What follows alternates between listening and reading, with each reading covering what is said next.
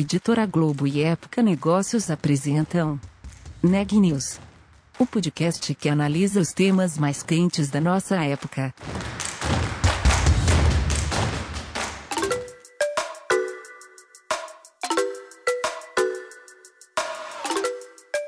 Olá, meu nome é Ana Laura Stachewski, eu sou da Época Negócios e você está ouvindo mais um episódio do Neg News, nosso podcast sobre como navegar e liderar em tempos de incerteza.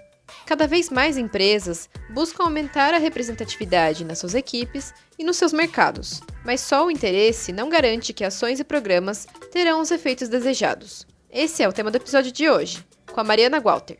Conversei com Guilherme Bara, sócio da MAC Consultoria em Diversidade, sobre como a pandemia do novo coronavírus acentuou o interesse das empresas por diversidade e inclusão.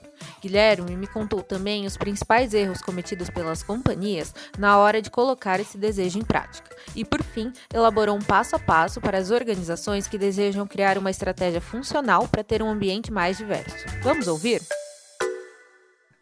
Boa tarde, Guilherme. É um prazer ter você aqui no Neg News. Bom, a primeira coisa que eu gostaria de te perguntar é: faz mais de um ano que estamos passando por um período totalmente atípico que ocasionou uma série de mudanças no mundo dos negócios. Como a pandemia do novo coronavírus afetou o panorama da diversidade e da inclusão dentro das companhias? É, houve uma intensificação, um apaziguamento, uma mudança de rota? O que, que aconteceu? Oi, Mariana. Bom, primeiro, é um prazer conversar com você, com os ouvintes aqui do podcast a pandemia ela trouxe mudanças para todo mundo, né? E, e, eu acho que os desafios, a parte ruim da, da pandemia todo mundo conhece, mas se fosse, né, para traçar alguns aspectos positivos que esse novo cenário traz, o primeiro é uma questão da, da empatia, né? Hoje na empresa é, e durante muito tempo o, o receio, o medo, o não saber do CEO em relação à pandemia é muito próximo do sentimento do estagiário, de quem entrou ontem. Então, todo mundo se viu numa situação onde né, você tinha receio de se adoecer, de morrer, de perder um parente, de perder um ente querido, né, um amigo, sem saber como se proteger. Então, esse sentimento ele foi único e eu acho que, de certa forma, levou todo mundo para dentro de casa, e então esse sentimento único, de certa forma, aproximou as pessoas e também aproximou de questões relacionadas, por exemplo, ao equilíbrio vida pessoal com vida profissional. Porque muita gente, principalmente os homens que não estavam tão acostumados e até se distanciavam, nem sabiam o que era gerenciar uma casa, que é uma atribuição mais culturalmente atribuída à mulher, eles né, a gente começou a perceber um pouco como é isso. Como que é, é colocar o filho ali para ter aula, né, pensar no almoço, pensar no mercado, pensar no, no alimento do dia seguinte, coisa que muitas vezes, né, um pouco mais o homem tem dificuldade até de se conectar e, consequentemente, de valorizar. Então, acho que esse sentimento e essa experiência, de certa forma, foi positiva à medida que as empresas toda hora né, as empresas renovam as suas políticas, suas diretrizes, então isso começou a influenciar. Mas também, Mariana, algo que a gente percebeu, principalmente as empresas que já tinham o tema da diversidade um pouco melhor estruturado, perceberam, por exemplo, a força dos grupos de afinidade.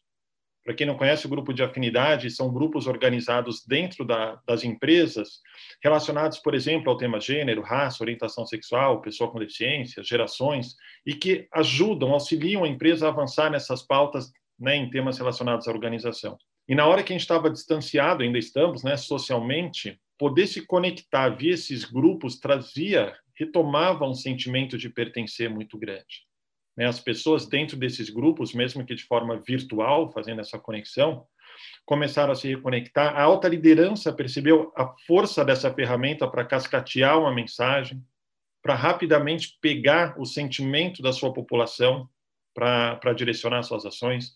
Então, eu vejo que a diversidade, ao contrário do que pensavam ah, agora a empresa tem tanta coisa para pensar, não vai querer saber de diversidade. Não, é impressionante como esse tema cresceu o ano passado e tem crescido esse ano, Mariana. Bom, Guilherme, é, agora eu queria é, falar um pouquinho sobre uma pesquisa que eu encontrei, um relatório de 2019 do Boston Consulting Group, é, que detectou que apenas 17% do público-alvo dos programas de diversidade percebe benefícios reais nas ações promovidas pelas empresas. É, nesses quase três anos de atuação, Eu queria entender quais são os maiores erros e problemas que vocês constatam de forma mais frequente nas companhias que desejam se engajar com o tema. Olha, o tema ele ainda é visto de uma forma muito passional. Hoje, quem cuida de diversidade na, na, na empresa, não todos, mas boa parte, são pessoas que são escolhidas simplesmente pela paixão que elas têm por esse, por esse tema. E como é um tema que envolve cultura, um tema que conversa e, sobretudo, conflita com as crenças individuais, é fundamental que, essa, que a pessoa ou as pessoas que liderem esse tema tenham esse skill, né, tenham uma habilidade de articulação, sejam tenham uma habilidade é, de, de, de olhar estratégico, de escuta. Então, tem que ter metodologia. Então, uma ficha que cai, que começa a cair para as empresas, é que a paixão nesse tema é super bem-vinda. Mas para se avançar com consistência, a gente precisa mais do que a paixão. A gente precisa de gestão, de governança, de olhar para indicadores. E isso não porque as empresas são insensíveis por tema, mas porque essas empresas, as grandes empresas, sabem que para avançar com consistência num tema, você precisa de governança. E mais do que isso, a gente precisa trazer objetividade que a conversa da diversidade é tão fascinante quanto subjetiva. Se a gente tiver agora mil, duas mil pessoas nos acompanhando, são duas mil crenças individuais diferentes entre si, né? influenciadas, formadas pela nossa experiência na escola, na faculdade, a influência religiosa. E a gente chega numa empresa que fala valorize a diversidade, mas valorize sobre que aspecto? Sobre aquilo que o meu avô me falava que era certo quando era criança? Ou que a minha professora, ou que o meu líder religioso, ou que o meu professor, né, empolgado, militante da faculdade dizia? E aonde que está essa objetividade as empresas não perceberam? Essa objetividade está nas diretrizes corporativas, principalmente em três palavrinhas que, via de regra, está dentro das diretrizes de qualquer grande empresa, que é respeito, equidade e não discriminação. Mais do que se pautar pelo Instagram do dia anterior, a empresa cada vez mais percebe que ela precisa dar exemplos práticos do que é discriminar e o que é não discriminar, o que é ser respeitoso e o que é ser desrespeitoso e o que é equidade. Quando ela torna objetiva essa conversa, ela facilita que as pessoas percebam o impacto. Só que, via de regra, boa parte das empresas ainda estão no momento da emoção nessa conversa, Mariana. Bom, como a gente falou um pouquinho aqui de objetividade, eu queria entender é, por que, que aderir à diversidade e inclusão é vantajoso para uma companhia? É, o que, que os negócios têm a ganhar, falando de maneira objetiva com isso? Olha, essa é uma pergunta bastante importante e recorrente no ambiente corporativo. Né? E aí tem algumas formas de se responder essa pergunta. Algumas pessoas ou empresas dizem, não, sabe por que a gente faz aqui, cá entre nós? Porque é o politicamente correto, né? O pessoal fala que tem que fazer, é igual ser a favor da paz mundial, é, a favor da Amazônia, a gente tem que ser, né? Então a gente faz por causa disso. E, enfim, algumas pessoas se motivam por isso. Já outras trazem uma abordagem mais analítica. Olha, eu vi lá na época negócios um estudo que mostra que empresas que têm mais diversidade têm mais dinheiro, empresa que tem mulher, mais mulher na liderança tem mais lucro. E eu gosto desses estudos porque eles ajudam a tangibilizar. Mas eu confesso para você e para quem não está, que quem nos acompanha agora, que eu tenho dificuldade, né, principalmente, e relativizo muito essas manchetes, porque não dá para a gente analisar e ver uma relação direta e isolada entre dois fatores. Porque se fosse simples assim, então é só, não precisa mais investir em inovação, tecnologia, segurança, é só contratar mais mulher para liderança. Vocês podem pensar, ué, mas será que esse consultor veio falar a favor ou contra a diversidade? Vim falar a favor, mas a, sob a perspectiva de quem tem a oportunidade, né? Eu tenho a oportunidade de estar em várias empresas, e o que eu percebo, Mariana, é que as empresas que têm a cultura mais madura, essa maturidade se reflete em todos os seus processos internos. Se reflete, sim, enquanto ela investe em tecnologia, inovação, novos produtos, segurança, mas também se reflete enquanto ela investe num ambiente onde as pessoas têm as suas características reconhecidas, respeitadas e valorizadas. E é por isso que empresas que têm melhores resultados, entre outras coisas, têm mais diversidade. Mas eu, eu, eu proponho a seguinte reflexão. Né? Se houver um estudo amanhã que diga, né, pega todos os especialistas do mundo e eles cheguem num consenso, olha, investir em diversidade não traz um centavo a mais que, que a gente faria com essa informação?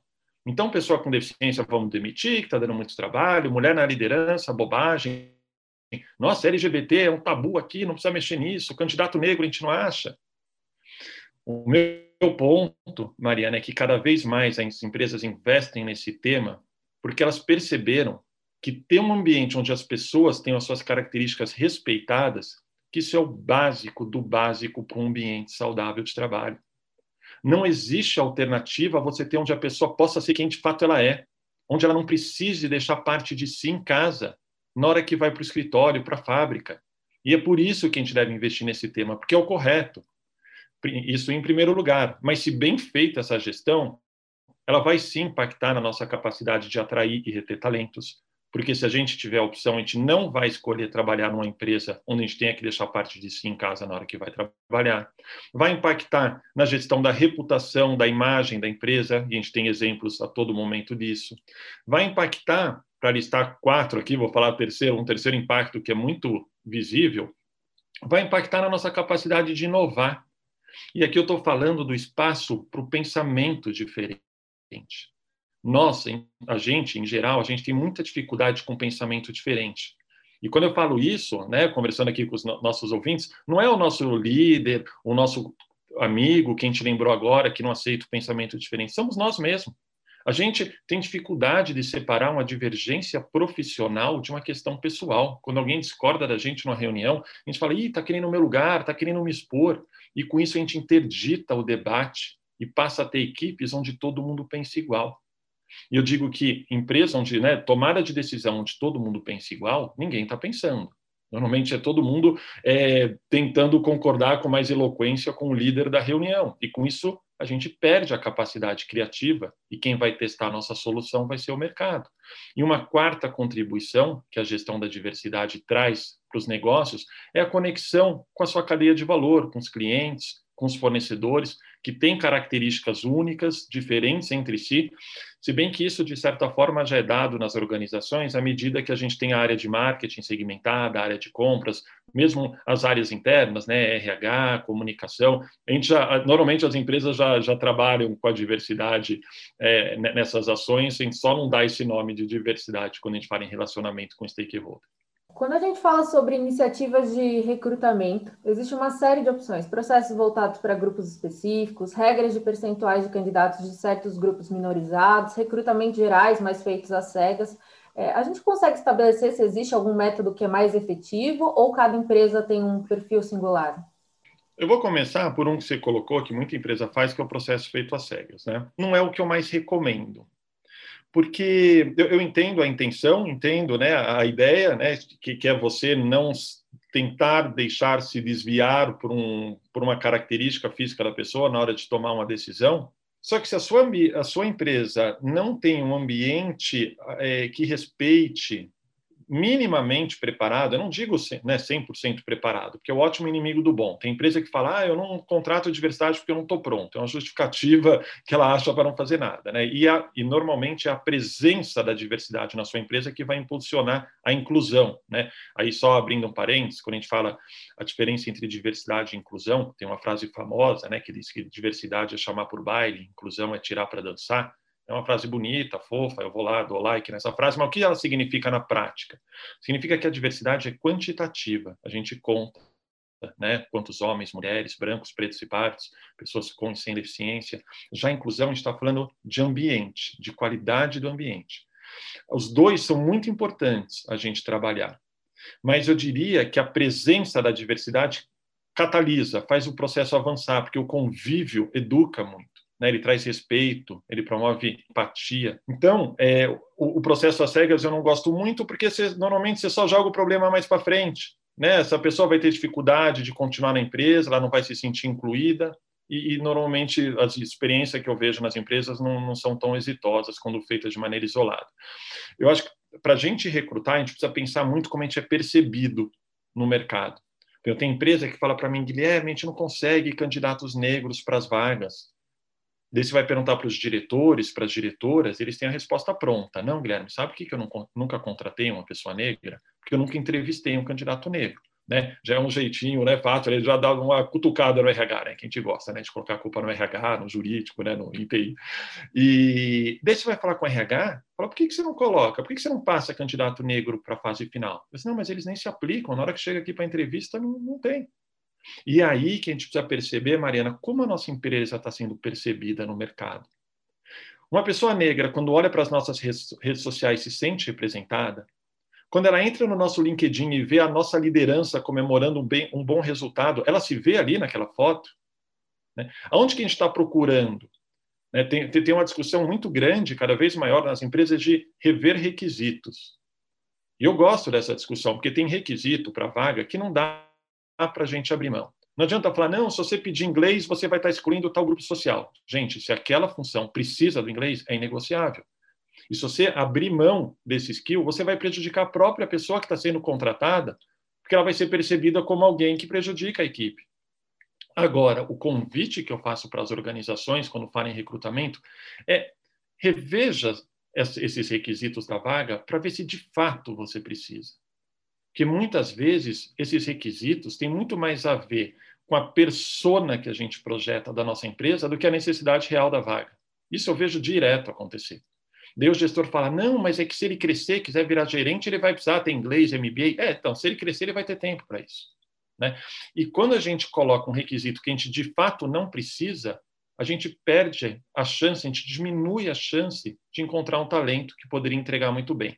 Então, para dar uma resumida, eu acho que rever skills, ver como a gente tem sido percebido, as equipes, você ter diversidade na sua equipe de recrutamento, isso facilita muito o seu olhar, né, diminuir o viés inconsciente que a gente tem, o pessoal da RH também tem, todos nós temos, se aproximar dos grupos de diversidade das faculdades. Hoje, várias faculdades têm grupos de diversidade. Né, se posicionar nas suas redes sociais como uma empresa que, que valoriza o tema. Então, são formas de você ser percebido não como uma empresa perfeita, mas como uma empresa que tem esse tema como prioridade. Bom, indo além do recrutamento, o que, uma companhia que quer se tornar mais diversa e mais inclusiva, ela precisa ter em mente? Quais são os primeiros passos que ela precisa tomar? Bom, primeiro ela precisa olhar para suas diretrizes corporativas, ver se existe base ali para ela avançar. Porque se ela não tiver na sua política nada que fale de respeito, de não discriminação, de equidade, vira uma conversa de opiniões pessoais. Então, tem um, uma política mínima, e normalmente uma empresa média e uma empresa grande já tem essa política. Então, o primeiro ponto é se baseie na sua política, e não no, no artigo que você leu, no seu professor que te falou, porque isso é muito subjetivo. Então, tenha uma diretriz clara. O que fazer já está dado. Saiba que o desafio é como fazer. Né? É, depois disso, é olhar para os indicadores.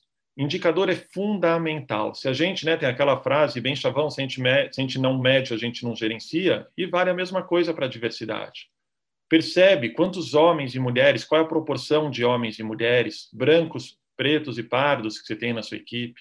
Veja, faça esse recorte também em relação às pessoas com deficiência. Algumas empresas fazem até em relação à orientação sexual e identidade de gênero. Veja onde essas pessoas estão distribuídas Vê se quando vai subindo na hierarquia, se algum grupo não vai desaparecendo.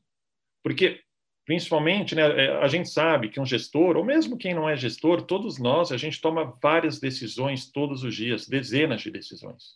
E a chance da nossa decisão ser acertada está diretamente ligada ao diagnóstico que a gente tem. Isso vale para a diversidade. Então, a gente precisa saber aonde a gente está. A gente, e até tem alguns indicadores que são um pouco mais avançados, eu diria assim, que nos ajudam no diagnóstico. Por exemplo, se você, dentro da sua empresa, dentro da sua área, puder medir, olha, qual que é a, as pessoas que, me, que procuram a minha empresa, que mandam um currículo, qual que é o recorte de gênero? E vamos comparar com recorte de gênero com quem de fato é contratado? Muita empresa tem shortlist, né, aquelas, aquela lista de que ela mapeia aquelas pessoas que são potenciais líderes. Então, compara o recorte de gênero ou de raça dessa lista, né, que a empresa normalmente chama de shortlist de talentos, tal. É, compara a proporção, por exemplo, de mulheres que tem nessa lista com a, com a proporção de mulheres que efetivamente são, são promovidas para cargos de liderança, para ver se tem um gap aí. Porque se houver um gap recorrente, aí é o caso, na minha opinião, de ter uma meta. Porque talvez você não esteja mais focando no desempenho, Porque se as pessoas forem escolhidas como potenciais líderes, deveria seguir essa mesma proporção na hora de promover. Então, na hora que você identifica esse viés atuando, é a hora, na minha opinião, que você tem que ter uma meta para disparar um plano de ação que diminua o impacto de um viés inconsciente.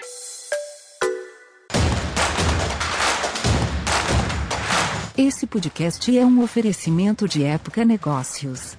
Inspiração para inovar. Não deixe de conferir nossos outros podcasts. Presidente Entrevista Presidente. The Office. E os negócios da nossa época. Ouça, acompanhe, compartilhe. Vamos fazer deste podcast o nosso ponto de encontro.